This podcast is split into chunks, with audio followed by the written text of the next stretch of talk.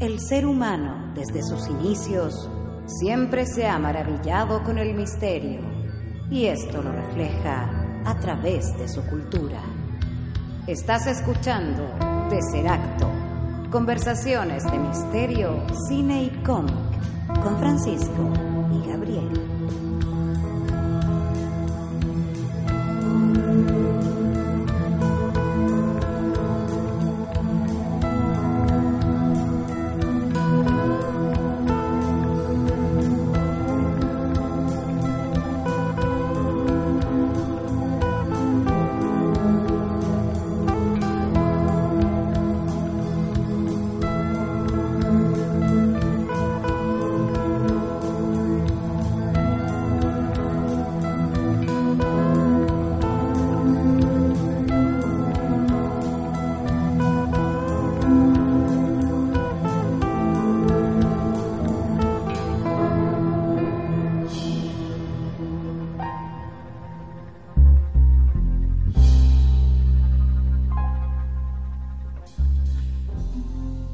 Bienvenidos, queridos amigos, quienes nos escuchan, quienes nos siguen y quienes están atentos a todo lo que hacemos en este podcast Tercer Acto, conversaciones de misterio, cine y cómics. Les habla Francisco. Y yo soy Gabriel.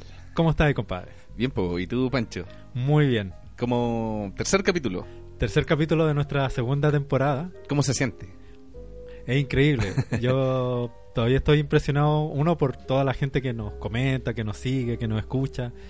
Y lo otro es porque ya llevamos un año haciendo tercer acto. Un año. Un año. Un año. eh, 13 capítulos. 13 capítulos. Algunos especiales por ahí. Claro. eh, reseñas, eh, material de regalo. Así es. Oye, nos pueden escuchar en YouTube, Mixcloud y Evox. Evox. Y Evox. Y Evox. Sí, y, Y- y el- pueden dejar sus comentarios. Eh, Mixcloud Evox es solo audio y YouTube tiene el, el video con las ilustraciones tanto de nuestro invitado como de nosotros mismos. Sí, pues. es bueno eso, ¿eh? buen Sí. datito, porque eh, con Pancho nos gusta el dibujo y así Claro. que le ponemos cariño ahí cuando... Sí, sí. Y, y un año, po. nos recordaba el el otro día Facebook. Claro, que- Facebook nos recordaba que lanzamos un 22 de septiembre Claro. nuestro capítulo de El Espiritismo. Lo lanzamos y empezamos después a promocionarlo un poco, entonces como por Claro. esta fecha ya estaba como el primer capítulo ya en el aire. En el aire, y claro. Con una calidad no tan buena. Sí, grabado como solamente sin muchas pretensiones, grabado como desde el computador. Un día Sí. nos juntamos solamente como a conversar del tema Sí, y, y ver qué pasaba al final. Pues y Sí. ya llevamos un año haciéndolo. Un año. Oye, eh, pueden también pillarnos en Facebook, en Claro. Tercer Acto Podcast, porque ahí estamos subiendo, aparte de los capítulos, eh, algunas entradas del blog, porque también tenemos un blog, terceractopodcast.tumblr.com. Claro, donde subimos todo el material, ya sean los capítulos, material, material extra, las reseñas del Doctor Tentáculo. Esa, Eh. bien. Oye, y, y cacha que en el blog está, tú podéis pinchar en las pestañas, temporada 1, y aparece Ah, en formato perfecto. audio y en formato video Genial. la lista, y Genial. después están en otra pestaña temporada 2, eh, especiales. No, o sea, eh, La tecnología cada vez me sorprende más. de hecho, hay hasta una foto de nosotros, por si usted no se imagina nuestras caras. Claro. Hay una, hay una foto por ahí. Y a propósito de eso, les Ah. queríamos comentar una gran noticia. Tenemos una sorpresa para nuestros eh, escuchas. Iba a decir radio escuchas, pero no, esto no es radio. Radio No, no, escucha, está bien. Radio escuchas, Le sí. da un toque más Más.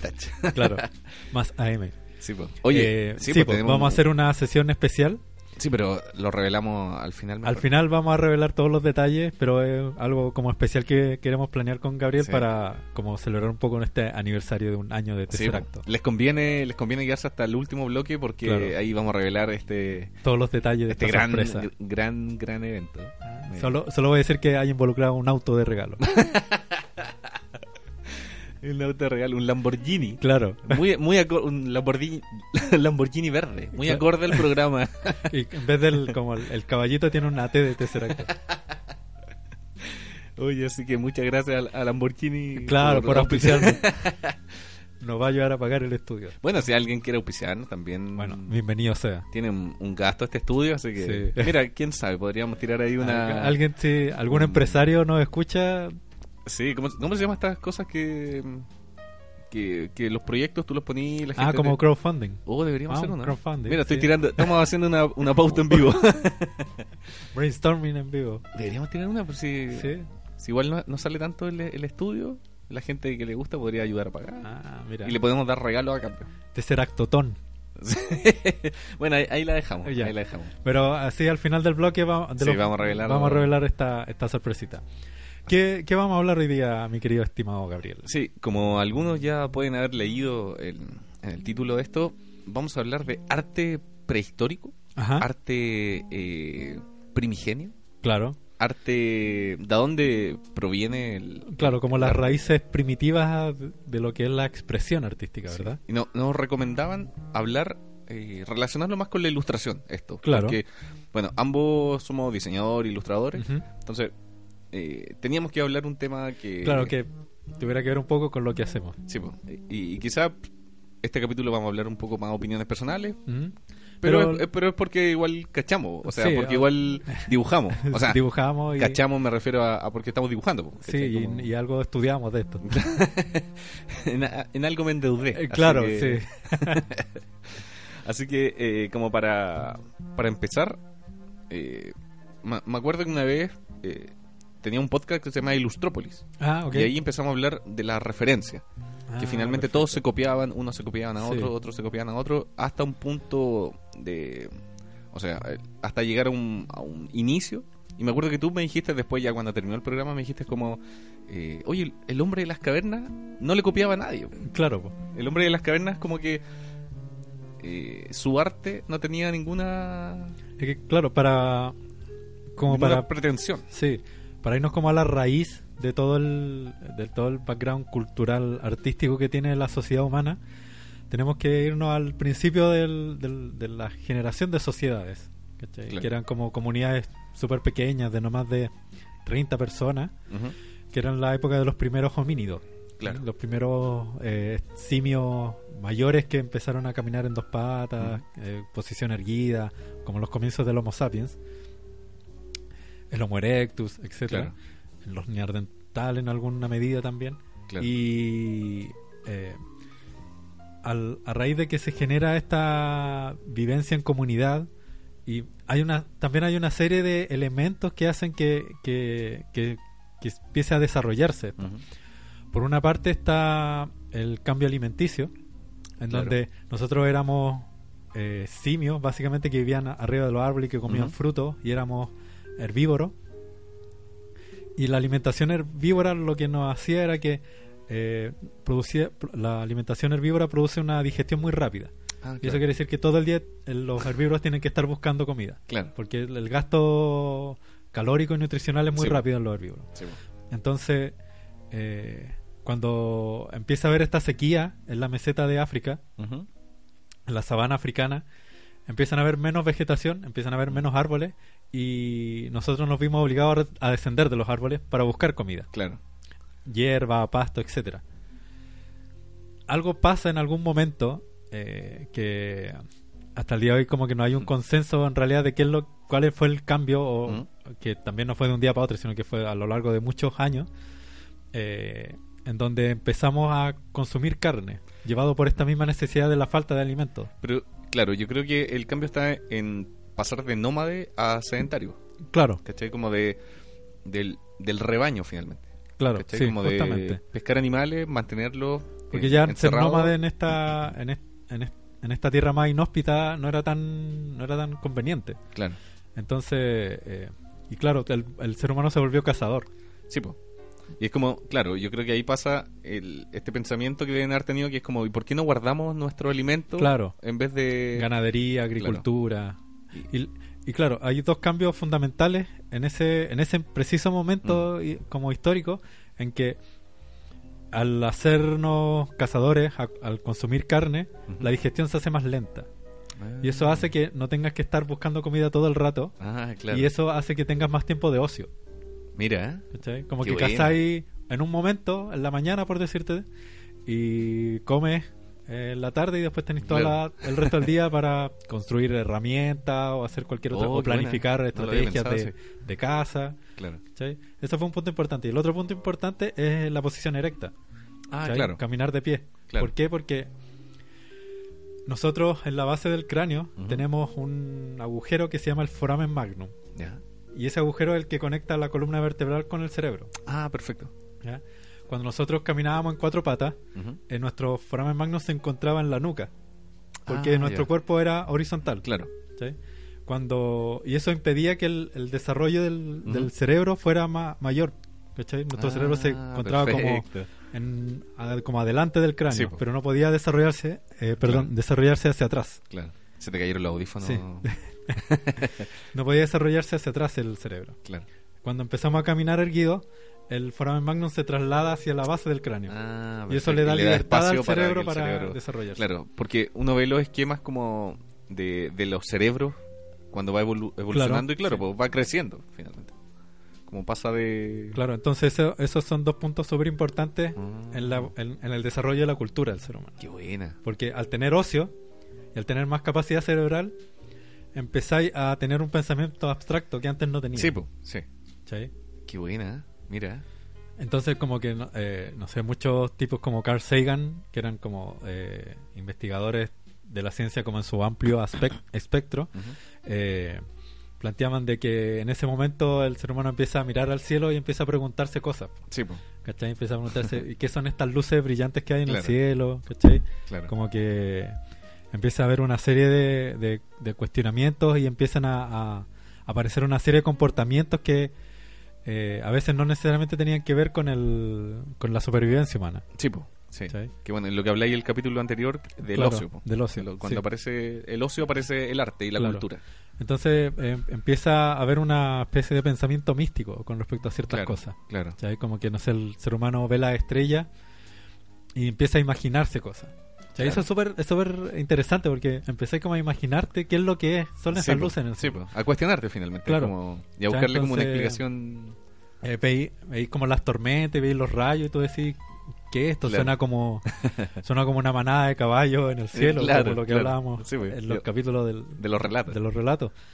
Eh, entonces eh, empieza empieza a crearse la mitología Claro. y eso es parte de la cultura también.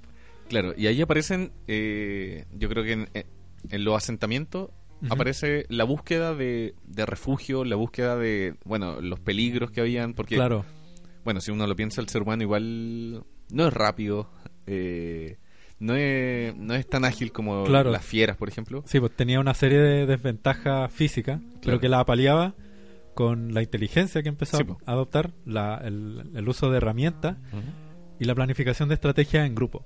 Claro. Que ese es otro punto importante. El ser humano empezó a cazar en grupo claro. y a eh, tener estrategias. Algunos dicen, algunos plantean que fue como estas estrategias las la empezaron a adoptar de- de- de- mirando a, a cómo cazaban los animales, Ah, que- perfecto. como los leones, los Claro. lobos, ¿cachai? Claro. Y en base a eso como que el ser humano aprendió Mm, y, y lo puso en práctica. claro, porque cazar un mamut de. No debe haber sido fácil. Entonces, Claro. eh, claro, no sé, pues los leones tienen esta, esta estrategia de, de cuando, cuando se ven obligados a cazar animales muy grandes, Ujú. eh, los cansan. Los Ah, empiezan claro. a acorralar. Sí, pues. Primero los tienen que separar de la manada, los Sí, pues. acorralan y los empiezan a cansar. Claro. Hasta que ya el animal, por su propio cansancio, se desploma y, y ahí Claro. lo... Que debe haber sido una estrategia que, que deben haber ocupado. Claro, que deben haber y que imitado. deben haber visto, claro. Qué buena. ¿eh? Bueno, y ahí, ahí aparecen las cuevas. Claro. Porque el ser humano, claro, se ve, en El- se ve frágil refugios, y claro. necesita una cueva. como- Necesita refugio tanto para los depredadores como para el, medio ambiente. Claro, Y en las cuevas empiezan a, a ver eh, una serie de comportamientos, eh, la creación de eh, la herramienta, el, descu- el descubrimiento, o, o la apli- no el descubrimiento, sino que la aplicación del fuego. claro. Eh, y esto hace que el ser humano empiece a, a combinar como sus prácticas diarias con, con este pensamiento místico que empieza a tener, con estos cu- cuestionamientos. Claro.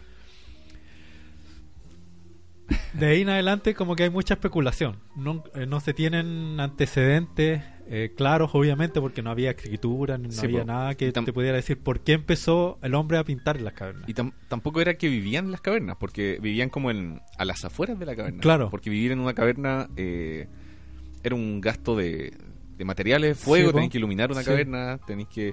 en- entonces, ahí entra como la duda de que las cavernas, ¿qué eran finalmente? Eran un... Eran como un- algo para... Algo mágico, algo para los chamanes de esa época, ¿cachai? Como... Sí, al- ¿Qué, algunos lo qué qué guardaban las cavernas aparte de... de de refugiarte, ¿cachai? Como... Porque, no An- eh, claro, antes de, de como de la creación como de las chozas. ¿cachai? El ser humano se refugiaba, claro, como en las entradas de las cavernas. claro.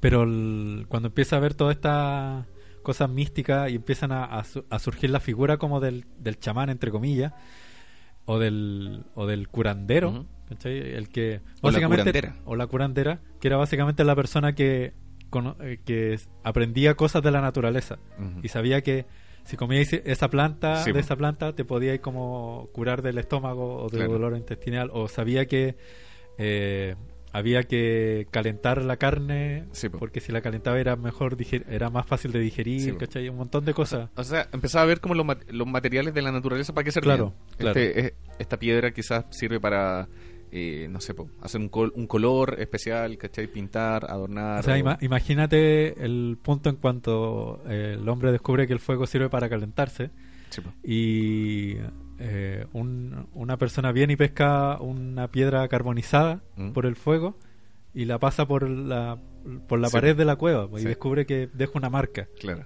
Yo creo que ese debe ser uno de los momentos más impactantes en la historia de la po, humanidad. sí. Oye, y, y, mm, el otro día estaba, estaba cachando que mm, el estudio que se hace no es como estos estudios que se hacen como de carbono 14 porque las pinturas rupestres no, no tienen nada orgánico, po. son solo Claro, minerales. Solo minerales. Entonces hay un estudio que se hace con, en base a uranio.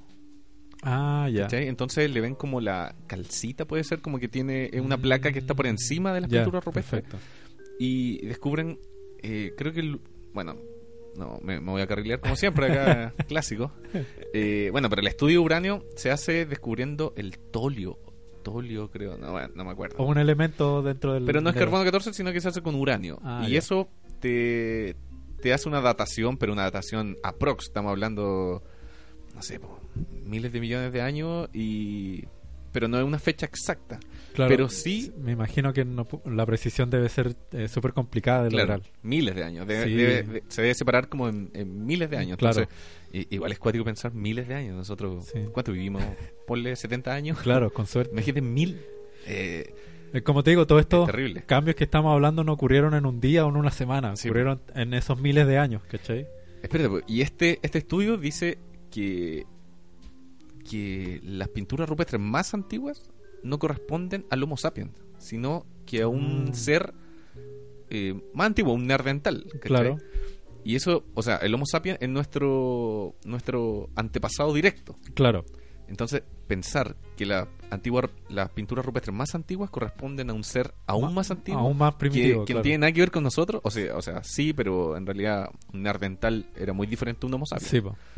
Eh, eso yo creo que te, te hace pensar que, que, no sé, pues el arte viene de, de algo mucho más primitivo que, que el, hom- el hombre cuando se, se puso de pie, ¿cachai? O sea, el- el- no sé si has visto ilustraciones de Lucy, esta, No. este como homínido encontrado, Ah, sí, sí, sí, sí. ¿cachai? Que, y es, es básicamente un simio grande, Claro, ¿cachai? Es como claro. un gorila, ¿cachai? Que caminaba en dos patas, sí, pero Sí, pues. eh, ya era como el, eh, un poco el, el punto medio, entre comillas, porque el Sí, del bueno. hemos perdido como que todavía no se encuentra, pero un punto medio entre lo que pasó a ser como un neandertal, que es como más aproximado a, Mm, a lo que eran los, los simios menores. claro.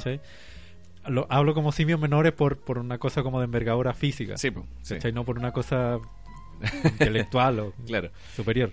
Entonces, eh, es cuático pensar que el hombre primitivo, o el neandertal, o, o el Homo sapiens, uno lo tiende a pensar como con una soberbia de nuestros tiempos. Claro, ¿cachai? Que es como, oye, pero ellos, ¿cómo iban a saber de eso, cachai? Sí. Y, o sea, de hecho, cuando se descubrieron las cuevas de Altamira, que son estas con los bisontes, la Sí, clásica, Sí, eh, que debe haber sido me- mediados del siglo XIX, una cosa así. el tipo que la- las descubrió eh, no le creían, po. porque en esa Ah. época el hombre era como, ¿cómo eh, un hombre primitivo va a hacer estas pinturas y nosotros en esta época somos los que ya la llevamos en el arte, ¿cachai? Claro. Entonces, de hecho le decían, eh, no, no recuerdo el nombre del tipo que la- las descubrió, pero decían que él las había hecho. Ah. Le decían, oye, pero si tú la hiciste, ¿cachai? ¿Cómo, ¿Cómo un hombre primitivo las va a haber hecho? Mm. Y, Wow. Sí, y, y- y es más, eh, muy cierto eso de que al final como que las pinturas rupestres son como de seres más primitivos de lo que pensamos nosotros los Homo sapiens, que ya Sí, es casi algo muy parecido a lo que somos ahora. Eh, hay un reportaje que de hecho está en el- la página del National Geographic, en donde hay uno hay una investigación de un comportamiento muy extraño de los chimpancés. No me acuerdo si hablé de esto de Ah, parece que sí. Y eh, era que los, los como un chimpan- altar. Sí, los Sí. simios escogían ciertos árboles que tenían como un hueco Claro. Y llevaban piedras, no cualquier piedra, piedras seleccionadas por ellos Sí. y las ponían como en montoncitos. ¿Cachai? Claro. Y esto dejó muy desconcertado a todos los que investigan la vida de los Sí, chimpancés porque ese comportamiento no tenía absolutamente nada que ver con supervivencia, Sí, busca alimento, eh, comunión entre ellos, Es una, nada. una religión inventada por ellos. Es casi una proto-religión, así Sí, para ellos esos árboles eran como especiales y construían una especie de, entre comillas, altar Sí, en torno a eso. Entonces, y los chimpancés, que son como, tú decís, bueno, un chimpancé, ¿qué Sí, sabe? Es que, imagínate, pon a una persona actual en medio de la naturaleza. Claro. Yo creo que no sabría ni siquiera hacer fuego. No. Yo, yo no sabría hacer fuego, por ejemplo. Eh, y entonces, menospreciar al hombre prehistórico, yo creo que eh, Sí, está súper mal. ¿cachai? O sea, gracias al hombre prehistórico estamos acá, haciendo un podcast y hablando de ellos. Claro. ¿Y qué, qué pensáis tú, por ejemplo, de las cuevas de Altamira? ¿Qué crees que son los bisontes? de- Porque yo pienso, yo veo esos bisontes, Ajá. entiendo que es un bisonte. Claro. La persona que lo hizo eh, también sabía que era un bisonte. Entonces, Sí. teníamos eh, por lo menos un pensamiento similar. ¿cachai? Los dos sabemos que eso es un bisonte. Claro, sí. No, y hay No, una no, codificación. No es algo abstracto, ¿cachai? Claro. No es algo como que. ¿Qué es eso? ¿cachai? No, los dos sabemos que es un bisonte. Entonces, de Claro. alguna forma, su, su forma de pensar corresponde mucho. Se parece mucho a la de a nosotros. lo nuestro. ¿cachai? Sí, Como- sí. El- es que, claro, hay algo que... Pero ¿para qué es? Ahí está la duda. Sí, pues ahí está la duda. Que, que de hecho todavía tampoco hay un consenso con respecto a eso. Claro. Eh, algunos plantean de que el- la- estas pinturas, eh, más particularmente como las de Altamira, correspondían a una especie de planificación antes de ir a cazar. Ya, como decir, ya mira, aquí está el bisonte y nosotros nos vamos a colocar acá y vamos como a arrinconar el bisonte y todo. Es posible, es posible, pero hay un punto que, que lo hace un poco inconsistente y es que estas pinturas están como en los rincones más ocultos Sí. de las cavernas. Imagínate, Ni siquiera están como en las partes como más accesibles, Sí, sino que en las partes más menos accesibles de las y en, cavernas. el, y en el cielo de la cueva. Claro, Ni siquiera es como a altura de. Podrían haberlo hecho a la altura Claro. de- más fácil, no sé. pues Sí, me, me entonces- subo, me subo a esto hasta roca y la pinto, pero no, están, están como claro, en una pero- bóveda. Sí, entonces eh, es muy extraño el lugar donde las hacen. Mm. Imagínate entrar, me imagino con una antorcha, algo Claro, así. sí. ¿Cómo mantener esa antorcha eh, en- encendida? Claro. Apar- aparte, yo creo que si tenía un, un tema mágico, medio chamanístico, eh, Claro. deben haber entrado en, en estados alterados de conciencia. ¿Y cómo te salís de una cueva? ¿cachai? Sí, ¿Cómo, cómo Es está que, precisamente esa es la otra teoría, de que tenía una, un- una funcionalidad mística. Y esa funcionalidad era eh, recrear el evento para que después el evento en el momento presente ocurriera de la misma forma. Claro. ¿cachai? Entonces, también no, no se sabe si estaban como en estado alterado de conciencia. Puede ser. Puede ser que, el, Claro. que, el- que esta persona mística eh, haya descubierto cierta planta que le permitía como expandir un poco su- Mm. sus, eh, sus sentidos. Eh, y claro, al final era un ritual. Eso se plantea de que eh, la razón por la que están en estos puntos menos accesibles es porque era un ritual que hacía una persona Mm. para ayudar en la, en la cacería. Tenía que ver quizás con que ocultaban algo, algo quizás para ellos era tan sagrado que necesitaban como ocultarlo. Claro. eh, y no lo tenía que ver cualquier persona. Mm. eh, Es y es muy curioso como que de dónde sale eso. ¿Cómo a ellos se les ocurre eso? Sí. Lo que, lo que todos concuerdan es que ellos pintaban lo que veían. Claro. Entonces, ahí me hago la pregunta que es como, si veían bisontes, ¿por qué no pintaron árboles? ¿Por qué no pintaron pájaros? Porque, no era el punto de interés de ellos. ¿Cachai? El- ellos pintaban lo que a ellos les interesaba. Mira. Lo que les interesaba era cazar bisonte. Mira, hay una profesora de artes visuales que se llama eh, Luz Antequera, española. Y ella hizo un, un, un trabajo, pescó esto, eh, ¿cuántos? Como 25 bisontes, creo que son Mm. 25 bisontes, más otras formas que, que no se entienden. ¿Ya? Y los comparó con, con, la, con, con el cielo estrellado de esa época. Ah, perfecto. Viste que el- Sí. las estrellas van cambiando, Van cambiando, sí. pero hay como un... Tú podéis como ir hacia atrás y ver cómo era el Porque cielo son en esa ciclos. época. Las, las Claro. estrellas se mueven a través de ciclos, pues entonces puede ir Sí, como... Entonces ella comparó eh, estos 25 bisontes, los calzó con la con el cielo de esa época y de los 25 calzaban 10 con las constelaciones de esa, Ah. de esa eh, del cielo de esa época. Claro. Y ella después dijo, "Eh, espera, pues sí, en la cueva, o sea, el, el firmamento no es plano, ¿cachai? Es una bóveda. Es una bóveda. Entonces ella pescó los 25 bisontes, los calzó como ¿Con al la curvatura? bóveda y de los 25 calzaron 20. Ah, Y ya es una teoría wow. eh, ya extrañísima, así como ¿por qué calzan Eh, las eh, también 20 es- constelaciones sí, de po. 25 bisontes? Ya, También es posible, o sea, eh, lo que te comentaba anteriormente, el, el hombre empezó a mirar al cielo y empezó a cuestionarse cosas. Qué loco. Empezó a ver estrellas y empezó a dibujar en la tierra con Sí, una vara. Anda a saber tú. Entonces, Mm. eh, yo creo que yo creo que él es mu- está muy ligado con la idea como del primer dibujante o el primer artista que empezó como a dibujar cosas con la idea del chamán. Eran Sí. como la misma figura. Sí. Entonces, al final era la persona que desarrolló o, que, o, o era la persona dentro de la comunidad que desarrollaba el pensamiento abstracto, Mm. O el pensamiento o el pensamiento lateral. Que debe haber sido el, quizá el más viejo del grupo. Puede ser, sí. O, o la más vieja también. Puede haber sido una mujer también. Hay, hay mucho, o sea, hay un estudio, y, y son varios también, que dicen que las manos, ¿viste estas manos Ah, sí, que, po. que la ponían sobre la roca, pintaban como con una especie de aerógrafo muy El- rudimentario? Lo escupían.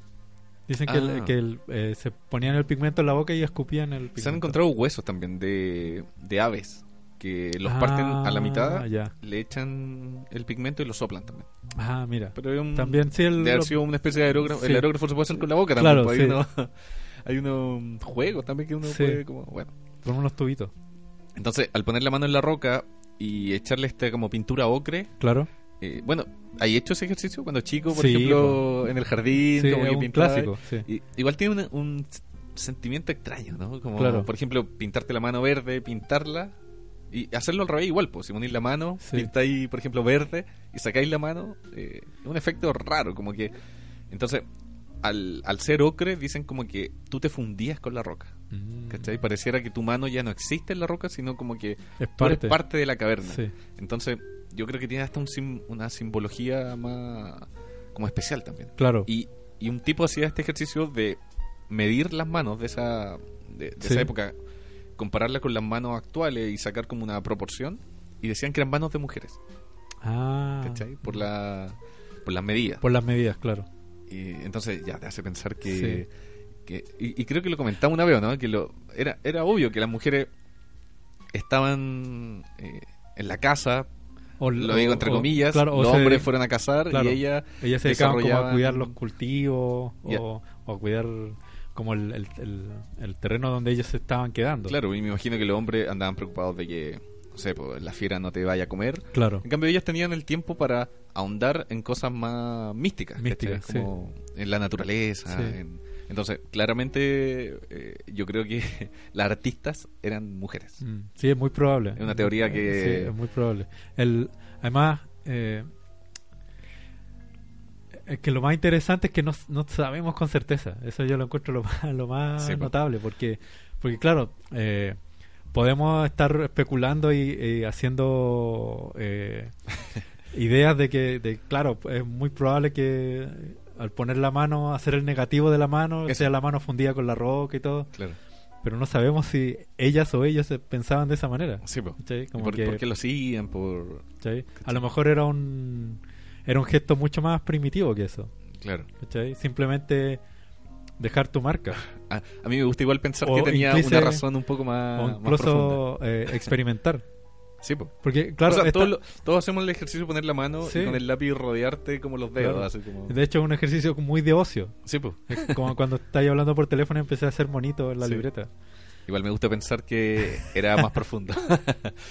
me gusta pensar que tenía un... Es que, es que no sé si, si igual era- el- en, en esa época como que el pensamiento abstracto que estaba naciendo recién como que daba Era- para llegar a ese punto. Era más básico, decía. Sí, yo como- creo que era un poco más básico. No era como que aquí estoy creando una Porque, religión. porque ahí está ahí, porque ahí estáis hablando como de un concepto que igual es súper profundo, Sí, po. ¿cachai? sí, y es más actual también. Es más actual, claro. Porque, Es casi claro, como sí. de arte moderno. Sí, pues si nos vamos al...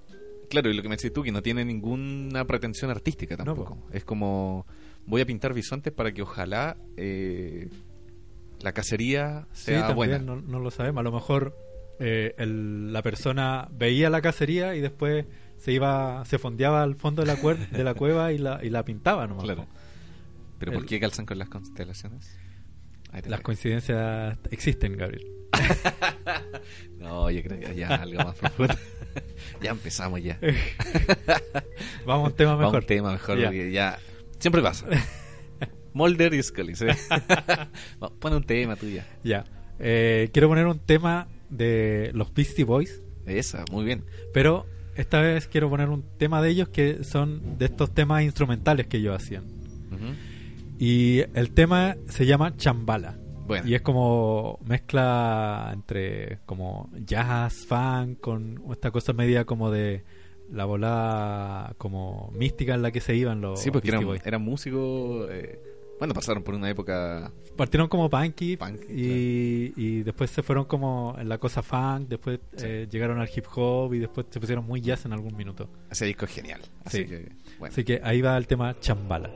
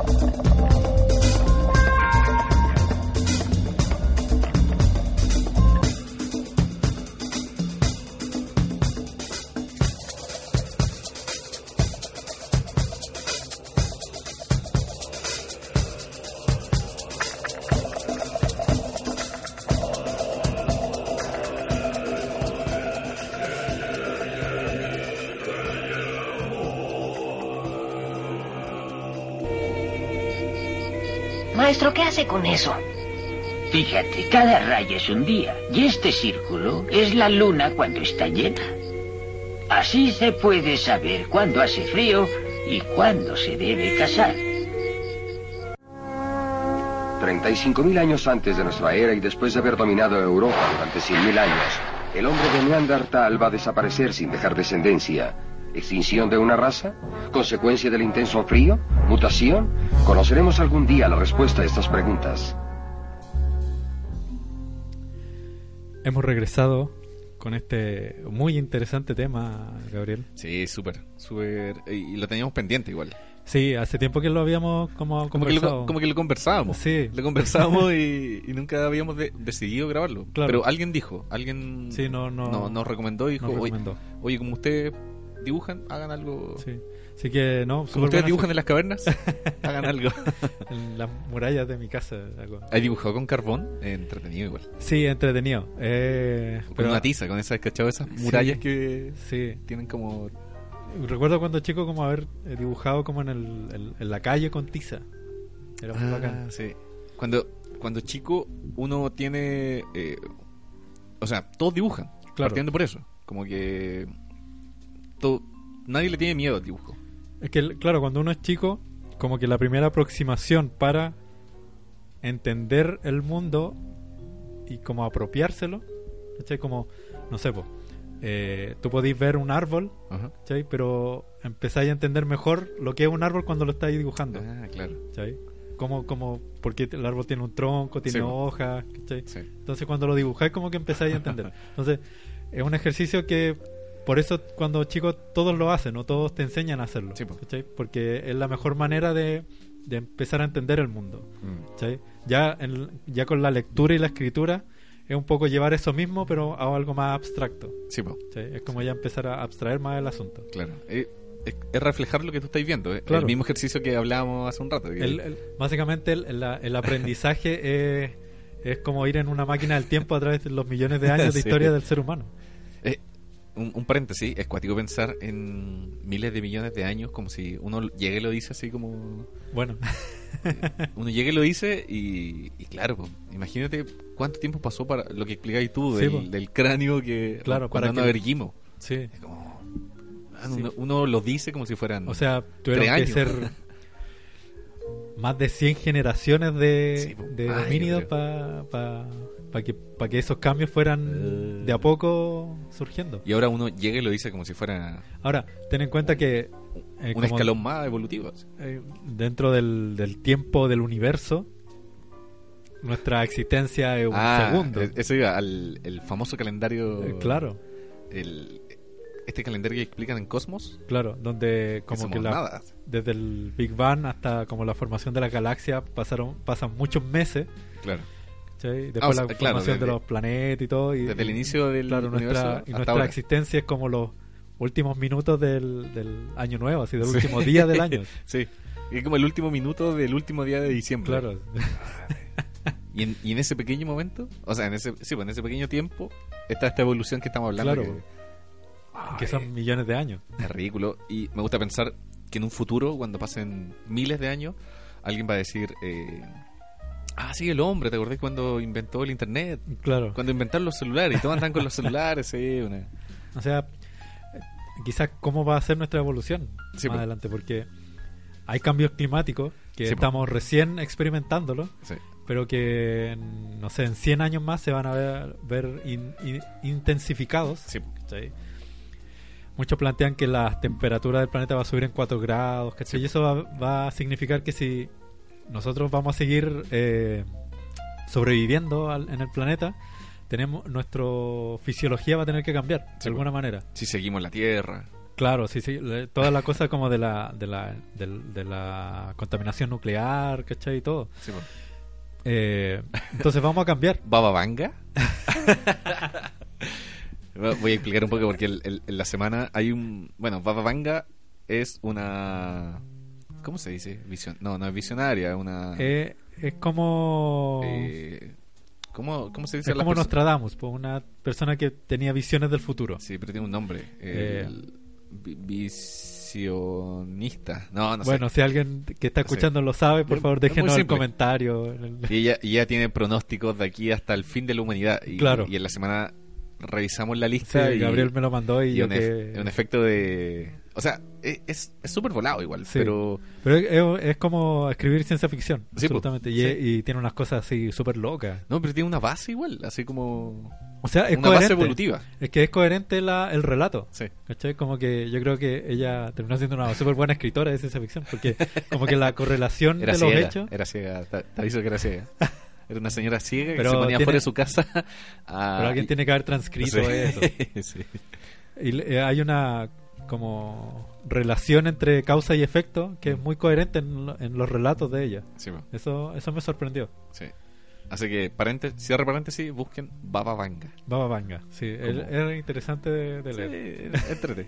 bueno, ¿en, qué estábamos? Ah, bueno, y eh, bueno, los términos evolutivos, al final, eh, claro, eso lo de- decíamos, como que pasa esto de las cavernas, Mm, ¿cachai? Y eso hace que, de que eh, se empiece a generar como el arte.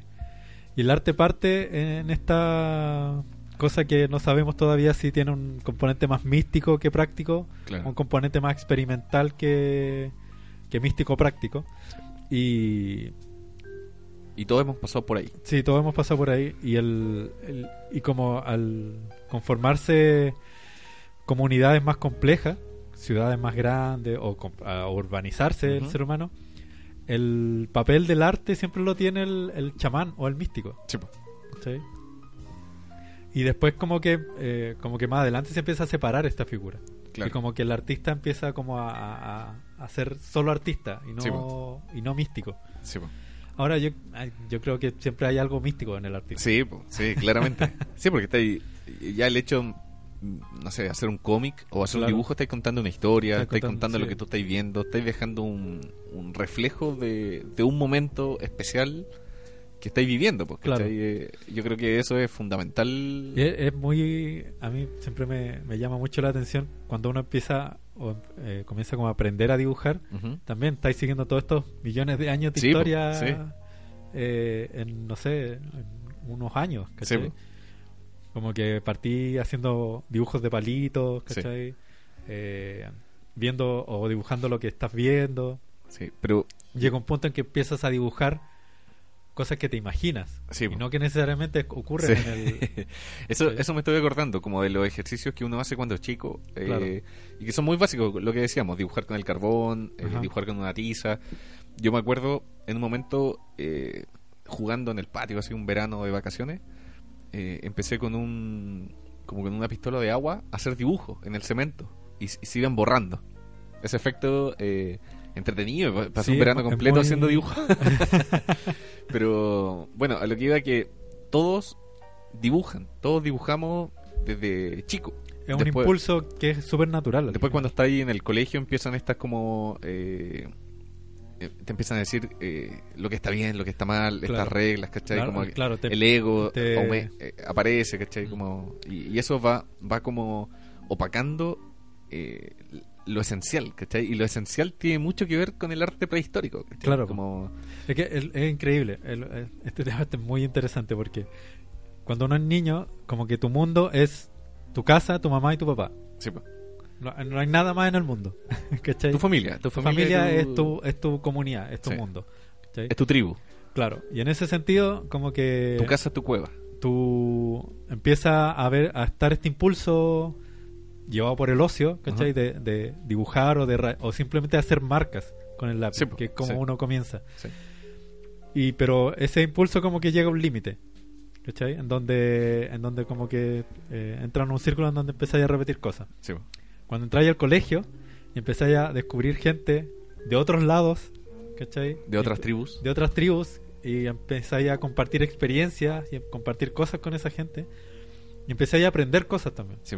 ¿cachai? Empezáis a ver que el compañero cuando pinta no se sale de la línea. claro. ¿cachai? Y, empe- y, y la profe te enseña a los colores complementarios. Sí. Y, y- y- y como que tu mundo se expande. Y tu forma de ver el mundo es distinta, pues cambia. Sí, ¿cachai? Y tu forma de dibujar, por ende, también cambia. sí. Ahora, el, eh, es muy interesante como el paso desde el copiar al crear. Sí. ¿cachai? Ese, ese es un paso yo creo que es fundamental desde la historia del ser humano hasta eh, la historia del arte, en, en Igual- definitiva. Igual es cuático porque, eh, por ejemplo, me acordé de un dato de que se han encontrado en diferentes cavernas alrededor de todo el mundo Sí, eh, símbolos o formas geométricas o formas que se van Ah, repitiendo. claro. Y, y estamos hablando de, de, no sé, por lugares muy alejados y tiempos muy alejados. Ujú. Entonces, eh, esto, esto mismo que pasa en el colegio cuando te encontré con un compañero, puede ser que haya pasado también en, en la antigüedad, ¿cachai? Claro. o algunos dicen que, que lo, lo que siempre repetimos nosotros, la conciencia colectiva, sí. que repite los mismos símbolos, Lo- que repite los mismos... Los arquetipos que tenemos. Entonces la copia pasa a ser algo... eh, ¿Estamos copiando o es una conciencia colectiva?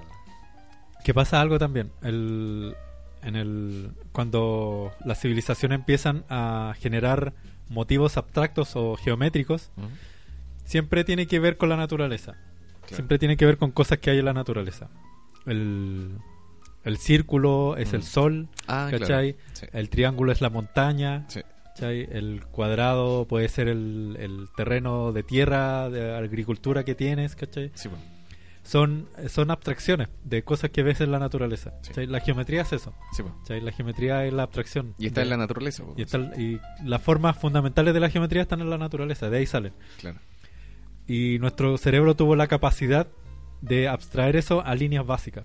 Mm, ¿cachai? claro. Y, eso es súper importante porque eso es el comienzo del, del diseño Y de la escritura. y de la escritura también. Claro.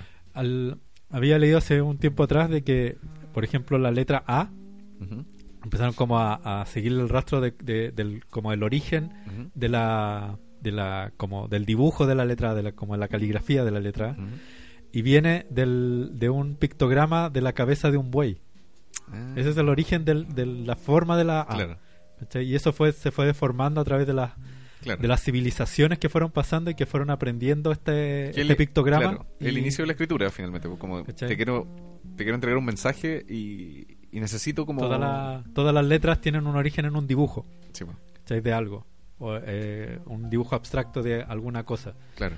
Eh, hasta el día de hoy, el- el- el- en, en Asia, eh, China, Japón, Corea, los pictogramas que ocupan en su, en su, en su escritura eh, tienen origen en dibujo.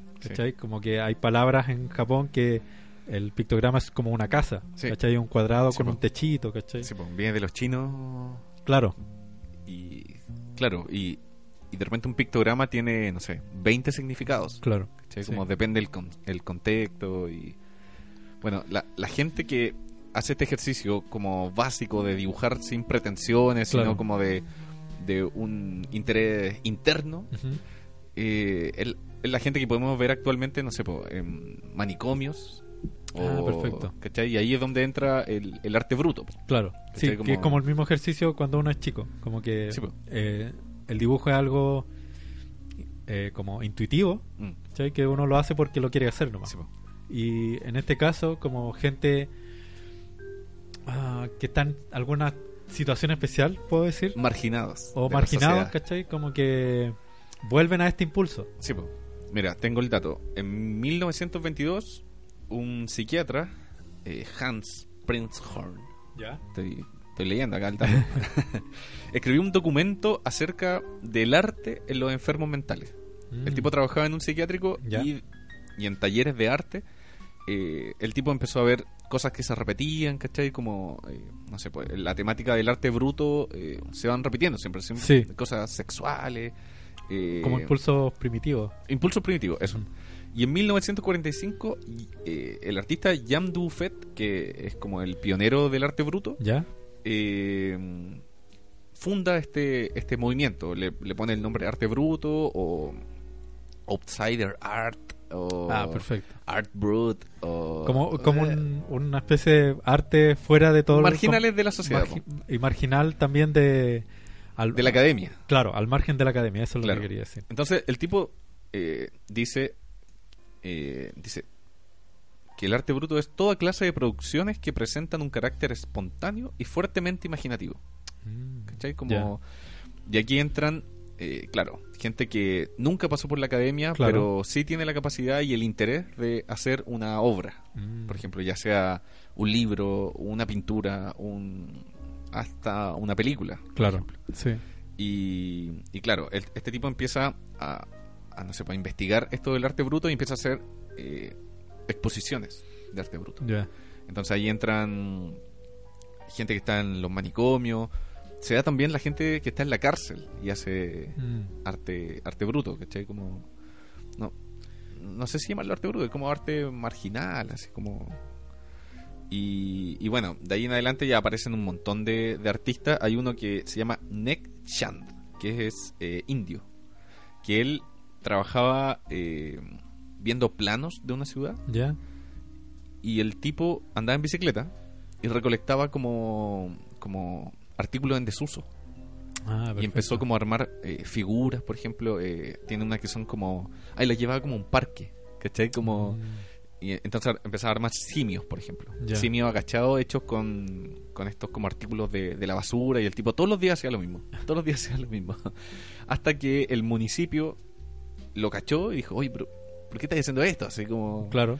Y, y le pasaron lucas para que lo terminara. Oh. Y es el eh, Rock Garden de Chandigarh.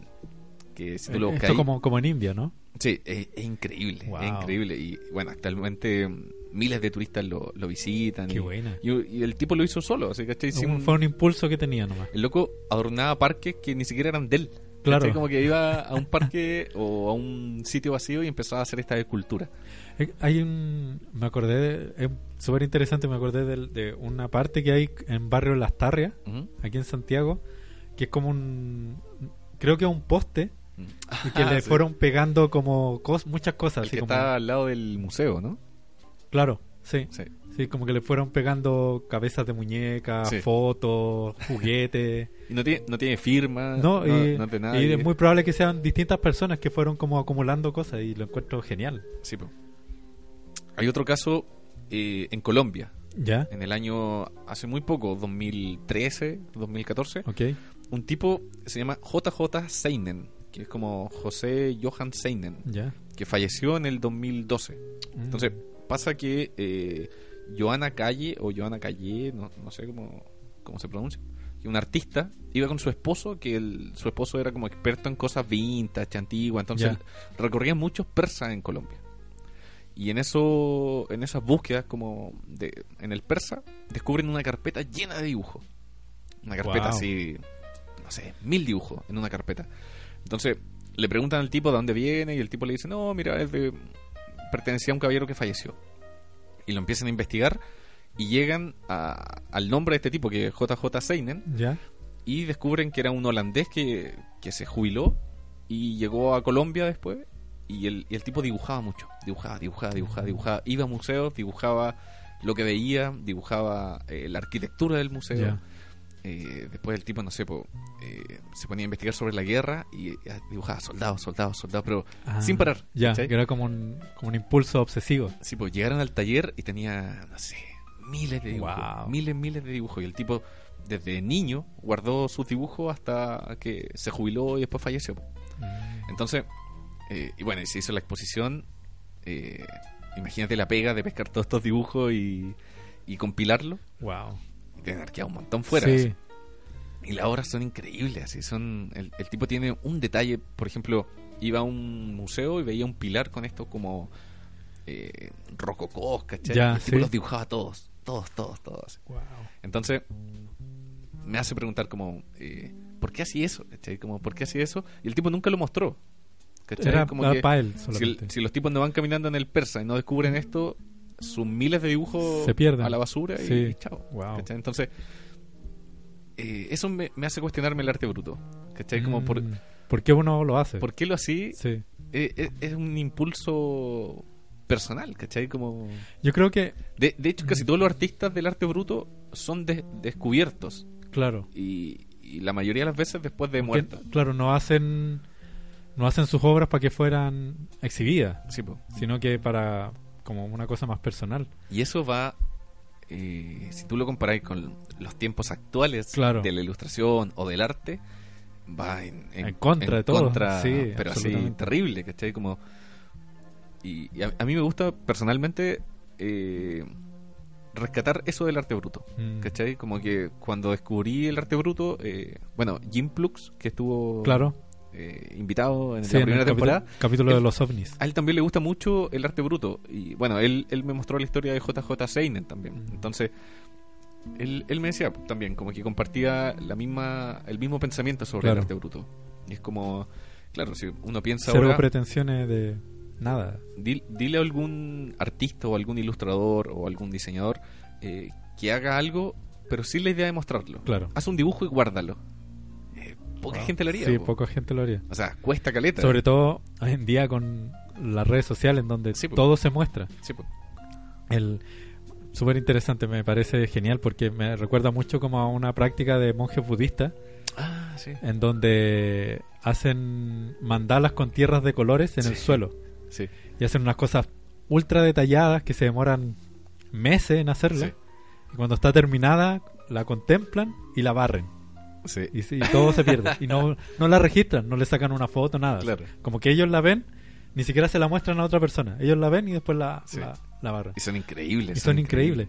Y, eh, lo que hacías tú con los dibujos en el, en el, en el con agua en el Ah, asfalto sí, caliente, así Sí. como que eso se evaporaba y Sí, nada. Sí, que esos se- mandalas, claro, po, el, el hecho de, de destruir tu propia creación propia que duró creación. meses tiene mucho que ver, ellos lo relacionan con la vida.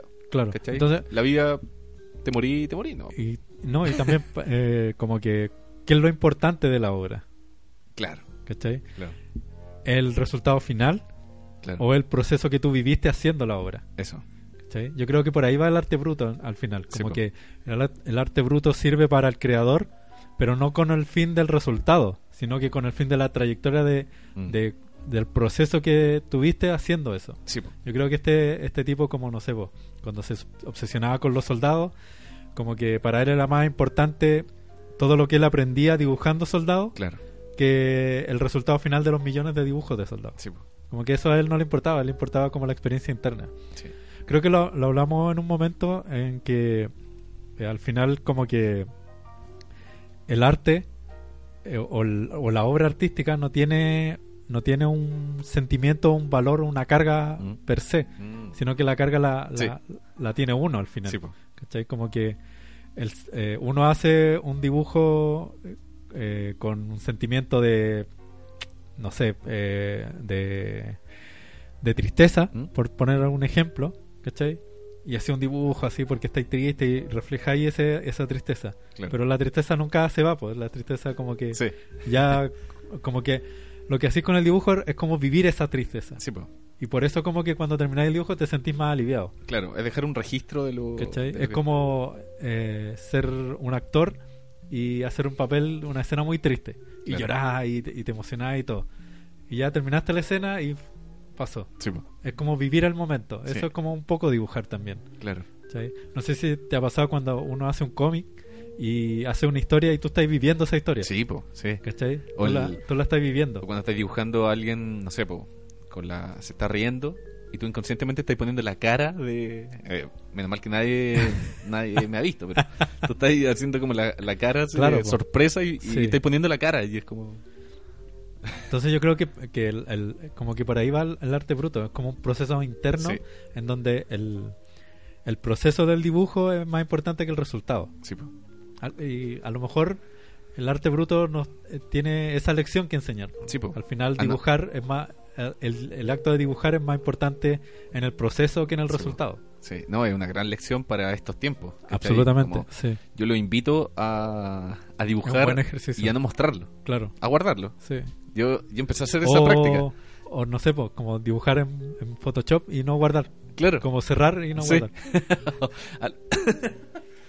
a, a lo monje budista. Claro. Monje budista, hacer una, claro, un dibujo en Photoshop y, y Cerrar. apagar, apagar el computador. Claro, cerrar y no guardar. Oh, qué terrible. Un dibujo que te demoraste meses. Claro.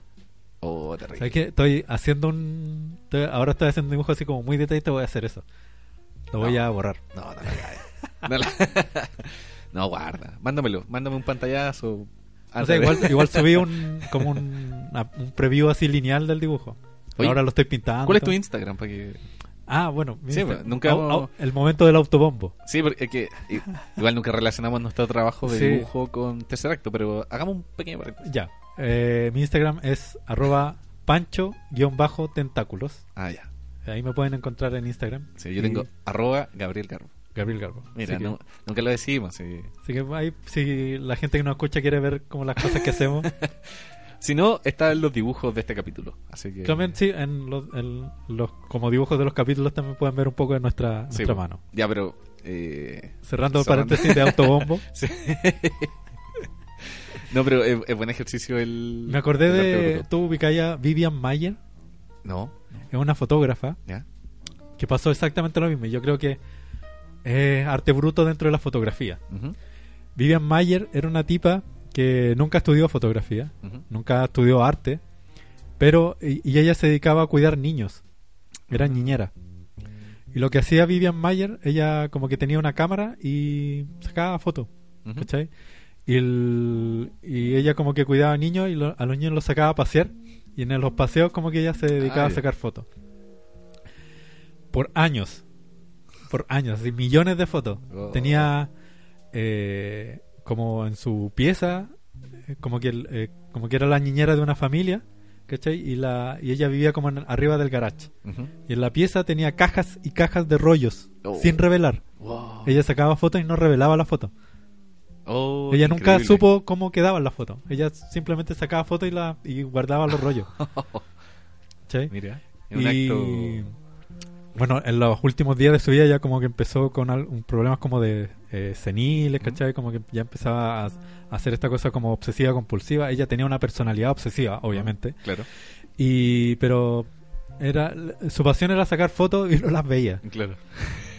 Mira, es, es muy extraño en Es muy extraño. que tú sacáis fotos Sí, pues, todo. así. y, y ella falleció y el, eh, como que la, la última familia con la que ella se quedó eh, como que guardó todas sus pertenencias y quedaron como en una bodega.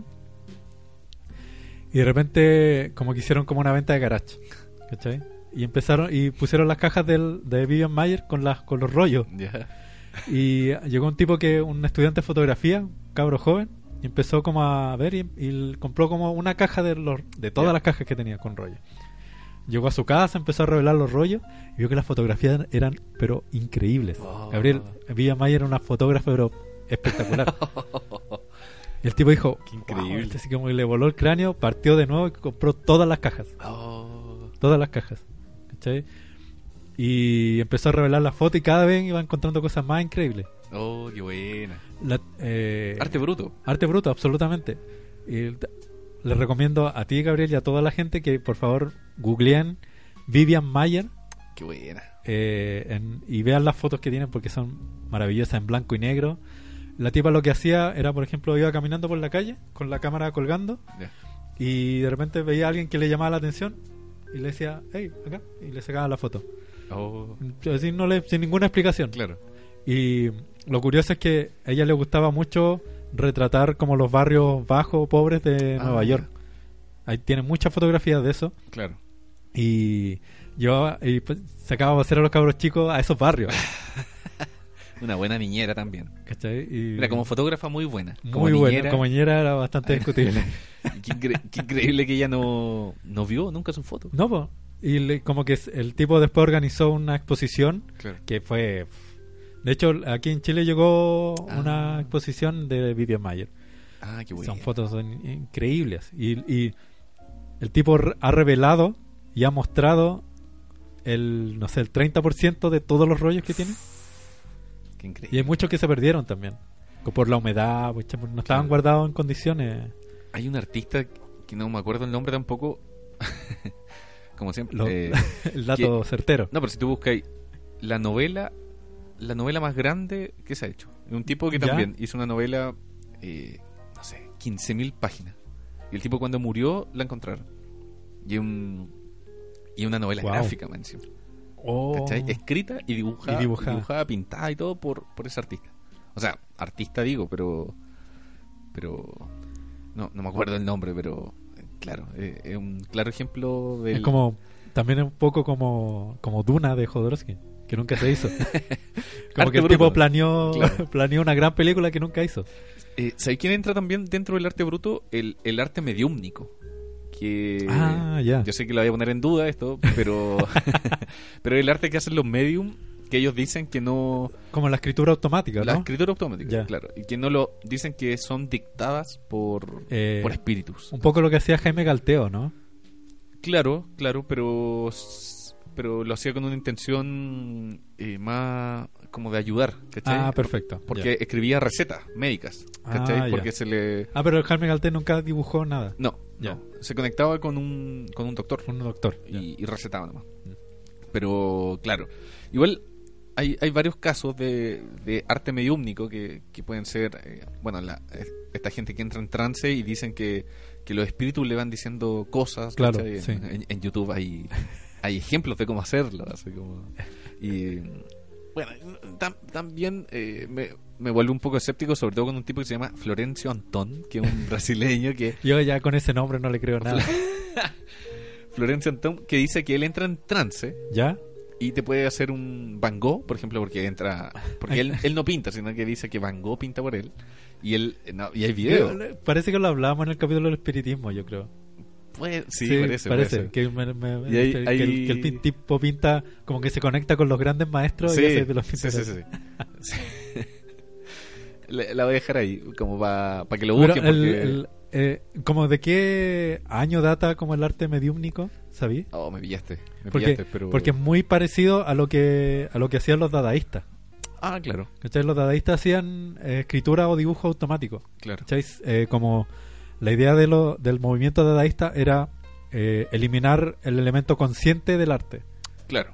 Entonces ellos escribían eh, palabras sueltas. Sí, ¿cachai? Hacían poemas con palabras sueltas o hacían dibujos sin pensar en lo que estaban haciendo. sí, po.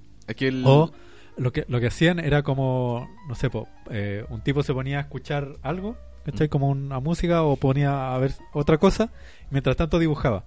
Pero sin pensar lo que estaba dibujando. Ah, sí, ¿Sí? eso tiene, tiene un nombre, el, el, el- este efecto de estar escuchando una música y estar dibujando el ritmo de la música. Claro. Sí. Tiene, tiene un nombre, no, me- no me acuerdo, pero son divertidos los... ¿Cómo quedan? Sí, no, no sé si has hecho el ejercicio de tomar un objeto, dibujarlo, pero sin mirar la hoja. Solamente Ah, claro. mirando el objeto. Sí, También es muy entretenido eso. sí. Es que, claro, lo que decís tú, elimináis el, el consciente finalmente. El, Claro. y el consciente tiene el ego y tiene todo todo ese pensamiento que tú decís como, ¿qué van a pensar los otros de, lo- de, sí. mi, de mi obra, de mi trabajo? ¿Cachai? Todo ese juicio que uno se hace cuando dibuja. ese juicio personal y ese juicio que la sociedad impone, ¿cachai? Sí, como que el, que el colegio te impuso cuando Sí. chico, es lo que hablábamos, ¿cachai? Como, Todas la- si tú- reglas. Si tú elimináis eso, eh, si tú elimináis eso, se vuelve todo más entretenido. Esa, Bueno. esa es la gran conclusión. Vamos a un tema, Vamos a un tema. Y mira, y hablando de, de arte sin pretensiones, ¿ya? eh, este es un tema de un músico que se llama Atakak, sudafricano. Ah, sudafricano. Sí, que un- Mm. en los 90 un tipo fue a Sudáfrica, compraba cassette y después en un blog escribía reseñas sobre lo- la música que encontraba en, en África. Ah, ¿Cachai? perfecto. Como, y, y no sé, pues eh, había gente que entraba al blog y era como, oye, bueno, esto, ¿cachai? Encontré como Sí. joyitas que no encontraba en varios lados. Entonces, una de estas era Atakak, que era un cassette que, y se hizo muy famoso. Mm. Y, y después se hizo tan famoso que el tipo dijo, no, tengo que volver a, África a buscar a este tipo Ya. y a decirle, loco, eres muy famoso. Y lo hizo y lo encontró y el tipo ahora lo invitan a festivales. Wow. Y- así que vamos con Atakak eh, con el tema Obasima. Buenísimo, vamos a escucharlo. Vamos.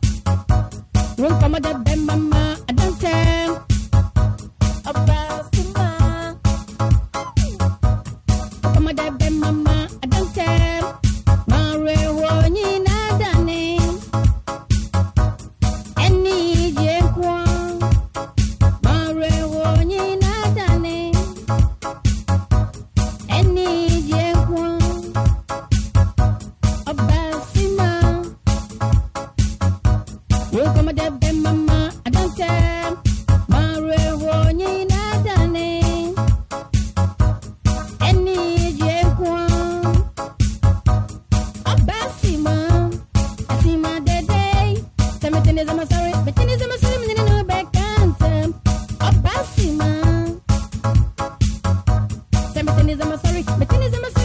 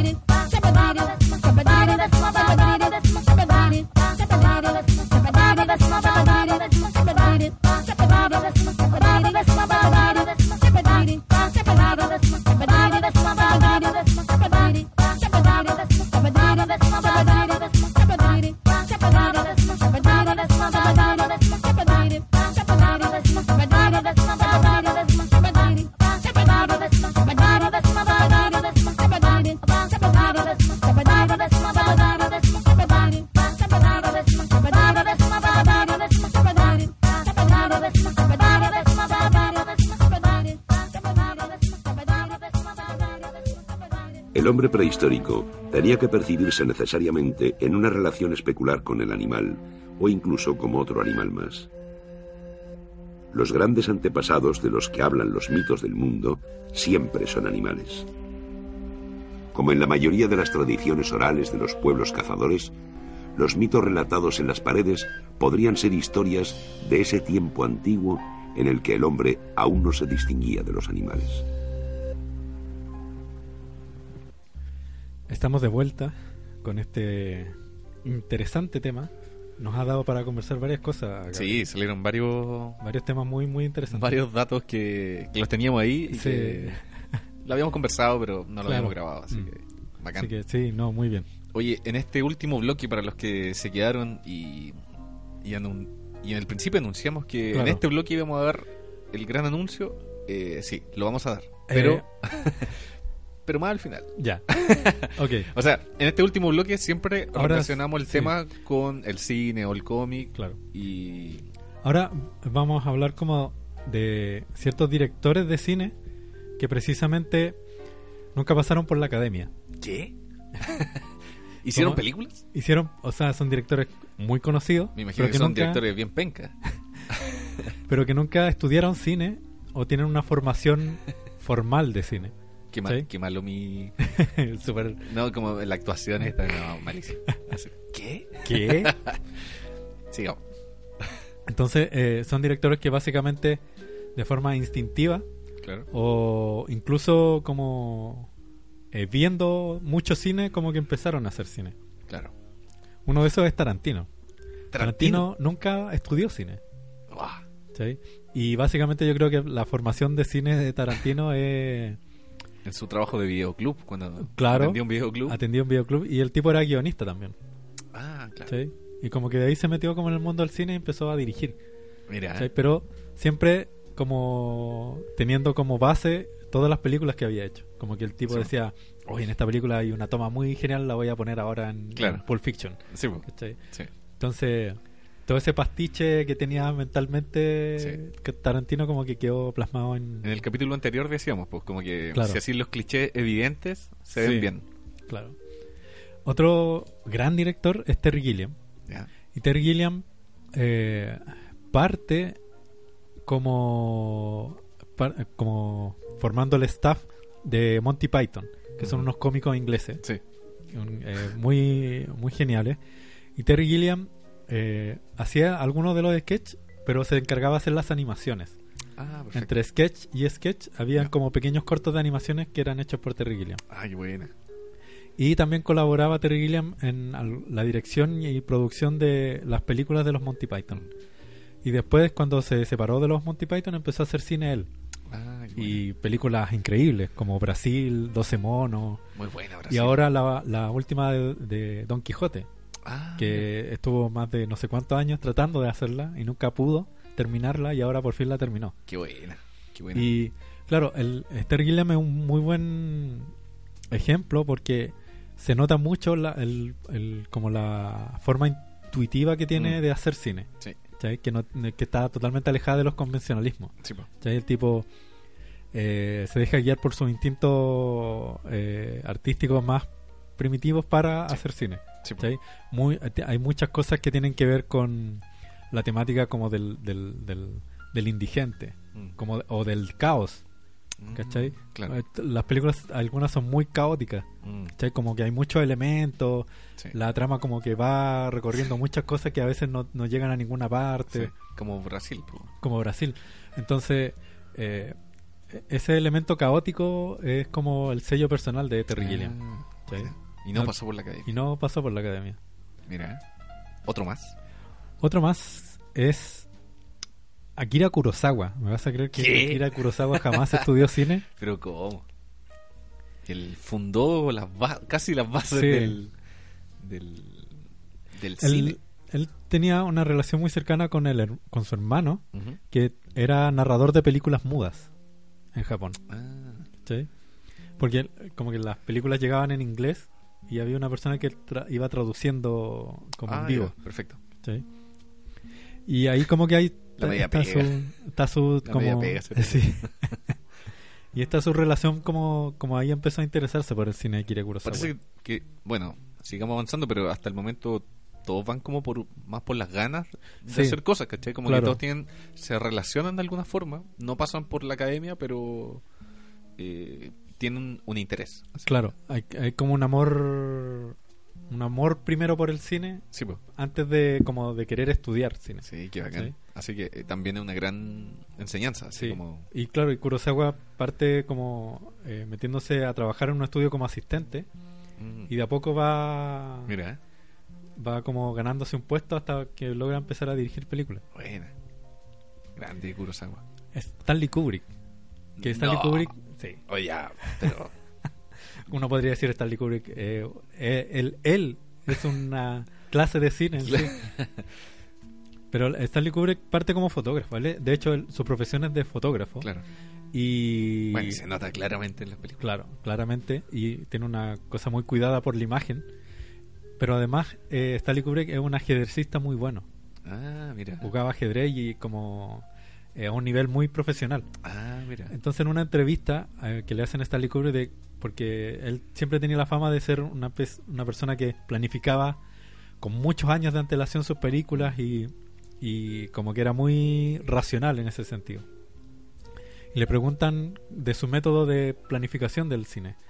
Y él dice que para él el cine es, es como jugar ajedrez. ¿cachai? Como que él tiene que ir eh, planificando las, las, Las jugadas. las- las jugadas antes de que ocurran. Cosa como de tener todo bajo control. Qué bueno. A tal nivel de que Stanley Kubrick personalmente era el que revisaba las traducciones de las películas a otros idiomas. El nombre, que le, el nombre que le ponían la película en otro país Claro. tenía que pasar por la aprobación de Stanley Kubrick. Uh, sería genial si eso eh, pasara actualmente. Sí, porque uf, hay, sobre todo las españolas, Sí. No, y las la, las lati- o sea, las latinoamericanas sí, también. a veces le ponen unos nombres horribles. Solamente para la taquilla. po. Sí, Terrible. Mira, ¿eh? ¿quién, ¿quién le voy a pensar? así que el, ese es de los otros directores. Sigamos. Uno que, que es más o menos obvio es John Waters, Chan. Chan. que claro, como que sus películas son muy muy como escatológicas, por Mm. decirlo de alguna manera, y muy como de la guata para afuera. Ajá. Y también como que eh, cero o muy poco cuidado por la iluminación Claro. o por ciertas cosas. Pero básicamente lo que hace John Waters con su cine es como un- una declaración artística. Ah, Más que más que un- una declaración técnica artística Estética. o estética, Claro. sino que es un manifiesto Claro. de cómo él ve el mundo. ah, perfecto. Por eso eh, películas tan eh, al borde, de- rayando como lo Claro. Indecente, no sé. Ahí está su valor Claro, también. ahí está su valor. Y por eso es reconocido también. Claro. Como que si John Waters hiciera cine escatológico, cine, eh, eh, no sé de qué otra forma llamarlo, pero Sí. si lo hiciera como sin ningún discurso, sin nada, como Mm. que no pasaría a Claro. ser una anécdota. claro. Pero el tipo tiene un discurso detrás de eso, de cómo romper ciertas normas sociales, ¿cachai? Y Mm. todo. Súper. Así que eh, Sigamos, es algo- algo- eh, sigamos develando sí. al- algunos. Christopher Nolan, me vaya a creer que Christopher Nolan. No, sigamos develando chantas. Ah, te imaginas. en eso, así como, sigamos. El- Christopher Nolan, pero sí, Christopher, Christopher Nolan es como una. Christopher Nolan, en sus propias palabras, dice: Es como leer una enciclopedia del cine. Dice, solía improvisar con la cámara, pero nunca fui a la escuela de cine. Estudié literatura inglesa en la universidad y conseguí unas buenas calificaciones académicas, mientras hacía mis propias películas y quería hacer más. Yo mismo pagué mi primer largo following, hecho por mí y unos amigos. Mira. ¿Sabes? Como su interés eh, como que lo acercó al cine más que Sí, haber estudiado cine. Más ganas que recursos. Claro. Esa es una buena actitud. Mira. Esos son como algunos de los directores. Y Los el- hermanos Wachowski, ¿o ¿no? Ah, sí, también tengo a los hermanos Wachowski, que... eh, Vamos a entrar en, en Sí. discusión ahí con los hermanos Wachowski. O las hermanas Wachowski. la hermana Wachowski ahora. Escribían cómics para Marvel, no tenía idea. Mira. Mira. Y siempre fueron aficionados al cine. Eh, Sí, Billy- es que su, su cine viene del cómic. po. sí, se nota Claramente, mucho. po. sí. Y Ahora, Matrix cuando apareció era un... Todos los que leían cómics Sí, era- eh, era quedaron para cómic adentro por, en- por los planos, Claro. por la historia, por... ahora, yo creo que el que eh, estudiar el cómic también es estudiar el cine al final. Claro. Tiene el mismo lenguaje. Sí, po, sí. Tal ¿sí? cual. Solo que se expresa de formas distintas. Claro. Sí. El, ahora, claro, tengo mis reparos con la- el, el valor del cine del- de la hermana Wachowski, pero es una opinión personal. Son muy buenas. Son muy, son muy buenas. Son, a, mí, a mí me gustan me gustan mucho. Así que para un capítulo de ciencia ficción yo creo que la vamos a pelear. Round- este sería como el round 2. Sí. la vamos a pelear terrible brígido. Qué buena. Esos son algunos de los directores. Mira, ¿qué le voy a pensar? Sí. Así que, eh, como conclusión, yo creo que. Claro, mira, el- el- lo que yo como que sacaría un poco en conclusión con respecto al tema que hemos estado hablando es que Fue como un camino, así como Sí. de- eh, es que básicamente la academia o el, o el- o el- o el- o el aprender un arte o un oficio no es estrictamente 100% necesario, pero sí es valorable en cuanto a, a adquirir conocimiento para eh, como pulirte de cierta manera. Claro. ¿cachai? Eh, uno siempre tiene, tiene un maestro, uno siempre aprende de alguien. ¿cachai? Claro. Si no, en, si no en la academia, si no en, un, en estudiar diseño, ilustración, o estudiar Claro. arte, es porque admiráis a un pintor o a un dibujante o a un cineasta y aprendes de él. Lo analiza y dice, ah, mira, él, él hace estas tomas o él ocupa estos colores o Sí. él ocu- dibuja de esta forma. Voy a intentar hacerlo. Y a través de eso como que vais descubriendo tu propio camino también. O, o, o de pronto hasta eh, maestros más cercanos, ¿cachai? Como lo que decías de Kurosawa y su Claro. hermano, Sí. ¿cachai? Como, o un profesor, o un, ¿cachai? Como, no sé.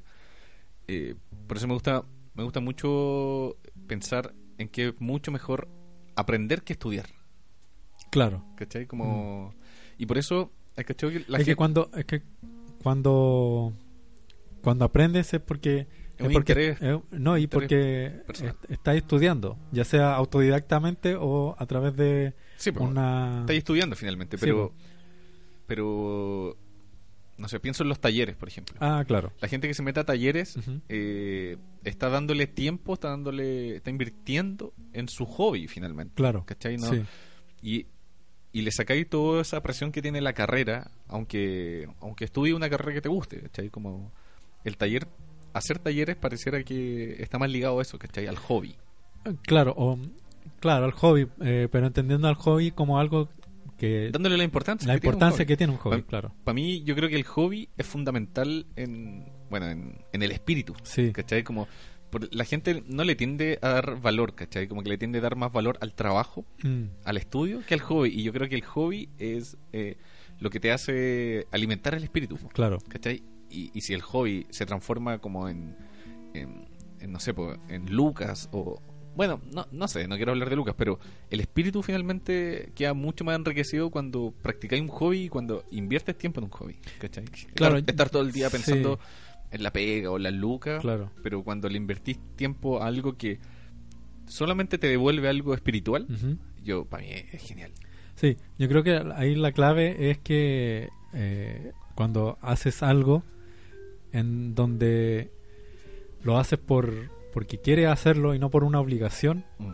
¿cachai? Eso. Ya sea social o personal, ¿cachai? Como que es más enriquecedor, porque eh, empiezas a sacarte una serie de cargas que, Lo que, tienen- lo que hablábamos, hace un rato, así claro como del- te saca un poco el ego, te Sí. saca un poco el, el, el hacerlo porque porque tenéis que parar la olla en la casa, etcétera, etcétera. Como que esa libertad, poder hacer algo con libertad, eh, es lo bacán. y, y a veces ni siquiera es, es algo tan grande. No. Como que a veces son cosas sencillas. así Sencilla, como- sí. y por eso, eh, mi amigo Chip, saludo para Chip, él, él decía eso, darle mucha importancia al hobby. Claro. Eh, yo creo que es fundamental. así Mm, como- sí. Lo que hablábamos, el, el, el, el ocio ha sido fundamental en la cultura del ser humano. Sí, pues. Mira, qué bueno que... Sí, buena reflexión. Gra- gracias entonces a los nerdentales. Sí. Eh, hay que darle las gracias a los nerdentales que están escuchando. bueno, y, El gran anuncio. y en base, claro, al, al ocio y al. y hablando del ocio, del Hablando del hobby, ocio, claro. eh, en, en estas ganas de, de celebrar este aniversario de Tesseracto, se nos ocurrió la idea de hacer un programa en vivo, claro. o sea, gra- en- grabado en vivo. grabado en vivo. Claro. Eh, Con público. Así que si usted eh, eh, radio escucha este podcast y dice, ¿sabes qué? Me gustaría ir y cachar cómo lo hacen. Claro. Cachar acá eh, las galletitas que tenemos, el, el, el jugo, el jugo. El- todos los aparatajes y, y bueno, y también participar en el, Claro. en el podcast, como los relatos, que como el capítulo de los relatos.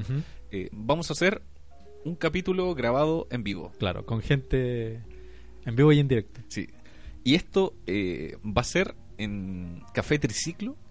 Café Triciclo ubicado en Vicuña Maquena 38, Perfecto. el día 26 de octubre, 26 de octubre. en unas semanas más. Claro, a las 7 de la tarde. A las 7 de la tarde. Así para que usted vaya guardando ese día. Claro. eh, puede ir, comprarse un café, Claro. eh, una galletita. Sí, se sienta y comparte con nosotros y grabamos el programa El, el- juntos. el café es muy bacán, tiene varios espacios como salas, Ajá. muy acogedoras.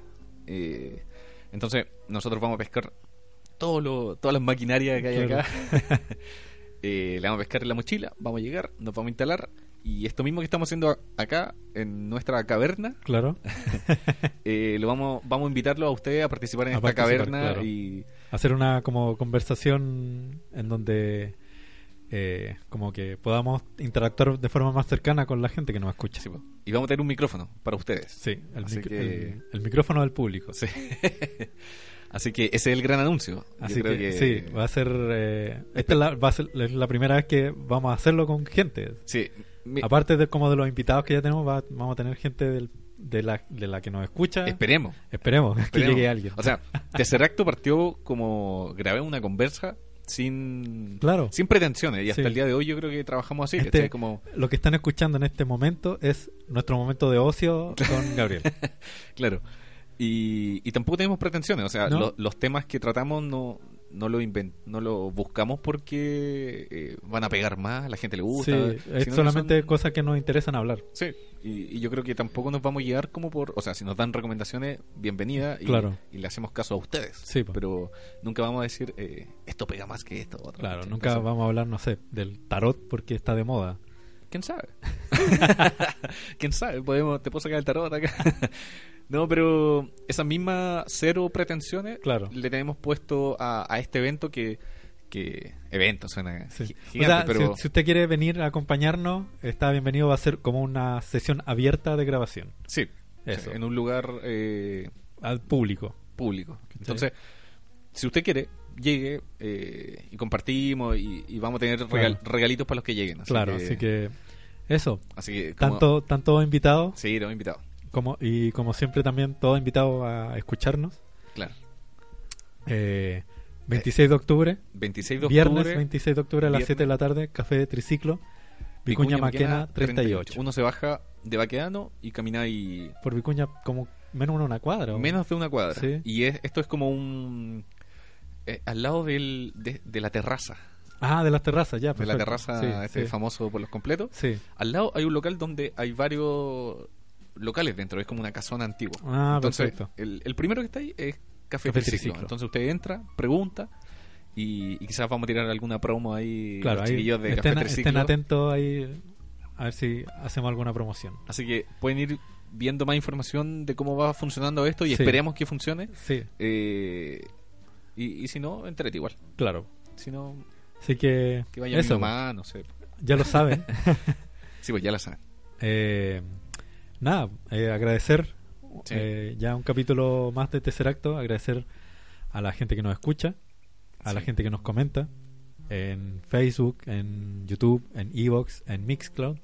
Eh, gracias a todos y nos estamos viendo en un próximo capítulo. En un próximo capítulo o en un próximo especial también. O en un próximo especial. Así que estén atentos y nos estamos viendo. Y nos vemos. Adiós. Adiós.